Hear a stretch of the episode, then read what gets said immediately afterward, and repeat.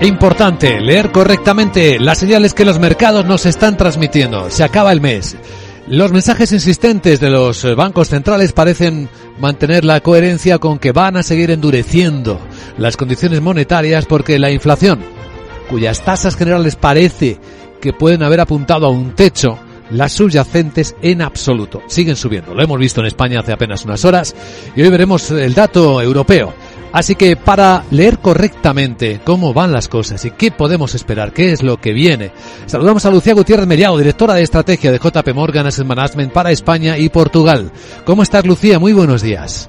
Hola, buenos días a todos. ¿Qué tal estáis? Pues muy bien, esperando más datos de inflación. Es como si no termináramos de, de ver el pico de la inflación que todos deseamos ver, pero ¿se estaría viendo o no estamos seguros? ¿Qué crees? Bueno, yo creo que en Estados Unidos claramente sí que hemos visto ese pico eh, que ha tocado techo y ya, bueno, ahora lo que tenemos que ver es que esas bajadas pues continúan materializándose. En Europa yo creo que todavía es un poco pronto para eh, cantar eh, victoria. Eh, nosotros sabéis que pensamos que, bueno, a lo largo del año que viene deberíamos ir viendo si no hay nada que lo empeore, que lo agrave, como la inflación va bajando, pero esas bajadas yo creo que nos tenemos que acostumbrar a que sean graduales y que de aquí a un año eh, la inflación, aunque estará ya en niveles mucho más discretos, todavía estará por encima eh, del objetivo de los bancos centrales. ¿Y eso significa que seguimos esperando nuevas subidas de tipos de interés? ¿Quizás más tiempo del que calculábamos inicialmente?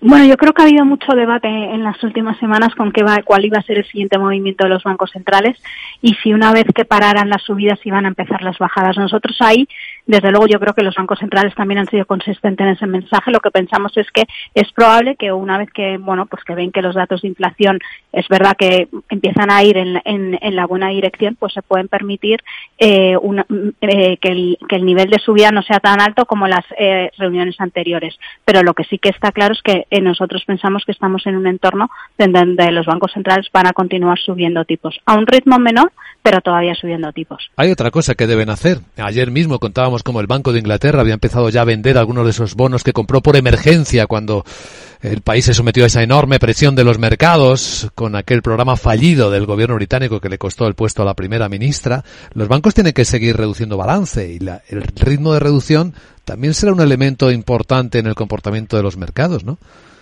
Sin duda, yo creo que eh, lo que estamos ahora, ya llevamos una, unos, un año, es en un entorno en el que los bancos centrales tienen que normalizar su política monetaria.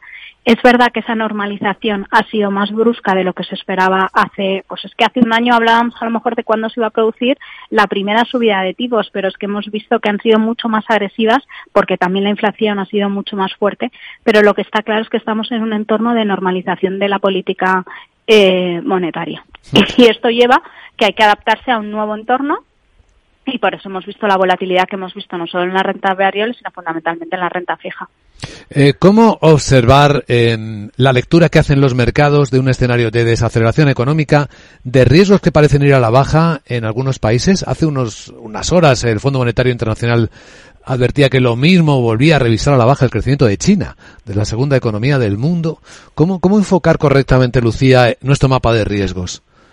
Bueno, yo creo que claramente el, uno de los factores que más va a determinar el crecimiento va a ser la inflación y porque ante esa inflación veremos cómo reaccionan los, los bancos centrales, pero yo creo que claramente entramos en un entorno de eh, menor crecimiento. Ya llevamos unos meses así y esa tendencia va a continuar porque, como acabamos de decir, los bancos centrales van a querer, eh, eh, van a seguir subiendo tipos. Nosotros estamos esperando para el próximo año un crecimiento discreto pero en terreno positivo, donde va a haber diferencias eh, regionales, como hemos comentado en, en alguna ocasión. Con respecto a China, me decías, yo creo que para que China eh, tenga un mejor crecimiento económico, eh, hay que ver cómo evolucionan las políticas del COVID. Con políticas del COVID muy restrictivas, es muy difícil que veamos un escenario de crecimiento fuerte en, en China. Por lo tanto, yo creo que ahí, sabes que nosotros antes de verano, pues nos fuimos más, eh, perdona, justo a la vuelta de verano nos fuimos más cautos en, en mercados emergentes por China y por, porque, bueno, porque volvíamos a ver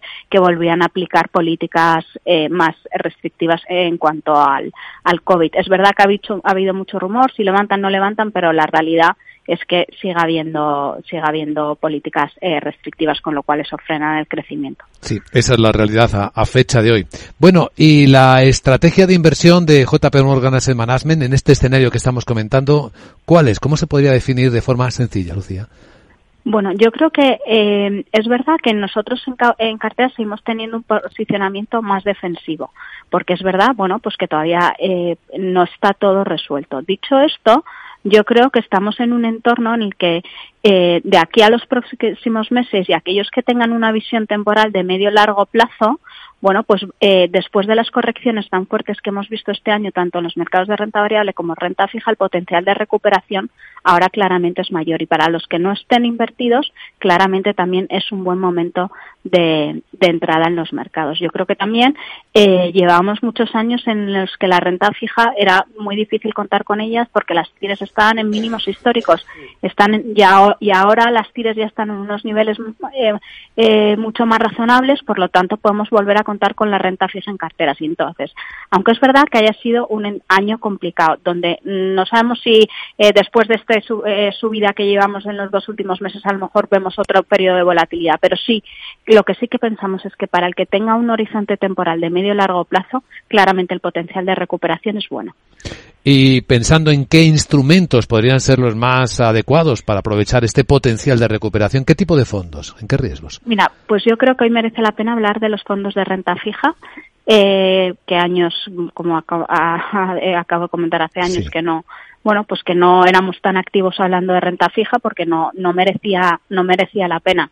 Dicho esto, en renta fija yo creo que hay que seguir teniendo enfoque flexible porque no sigue estando eh, del todo fácil de gestionar. Hay que tener em, eh, entornos, eh, mandatos flexibles y globales para que el gestor pueda capturar las oportunidades a nivel mundial y que también con esa flexibilidad pueda eh, gestionar la duración que quiere tener en carteras y en qué activos quiere estar invertidos dentro de renta fija.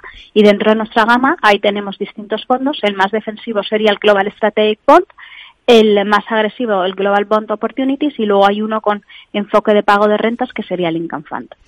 Buenas referencias para empezar con buena información el día. Lucía Gutiérrez Mellado, directora de estrategia de JP Morgan Asset Management para España y Portugal. Gracias por compartirlo en Capital Radio y buen miércoles. Gracias a vosotros.